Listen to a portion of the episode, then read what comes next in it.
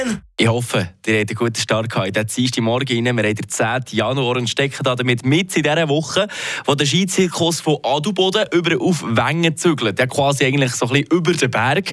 Aber ja, wenn ihr so ganz allgemeine Berge guckt, dann seht ihr das. Obwohl es da eventuell in der Nacht auf so ein kleines bisschen, so ein Schäumchen an Schnee hat gegeben. Ja, momentan die sehen die Berge halt einfach mehr grün als weiß aus, oder?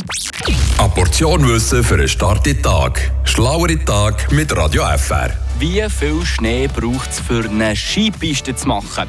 Ich habe das Gefühl, die Frage zu beantworten ist gar nicht so einfach. Darum fragen wir am besten doch einen Experten, der sich mit dieser Materie auseinandersetzt. Ich habe dafür den Dr. Fabian Wolfsberger von der Forschungsgruppe Schneephysik beim Institut für Schnee- und Lawinenforschung gefragt. Ja, wie, viel braucht es effektiv, dass man scheinen kann? 20 bis 40 Zentimeter, sagt man da oder 20, es ist, es ist unterschiedlich.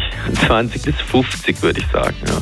So lang wie sie Titel also ist, so kurz ist die Antwort auf die Frage. Ungefähr einen halben Meter Schnee braucht es, damit wir im Winter können scheinen können. Frische Tag, der Radio FR Morgen. Hoffen wir also, dass es mindestens noch so viel in den Berner Alpen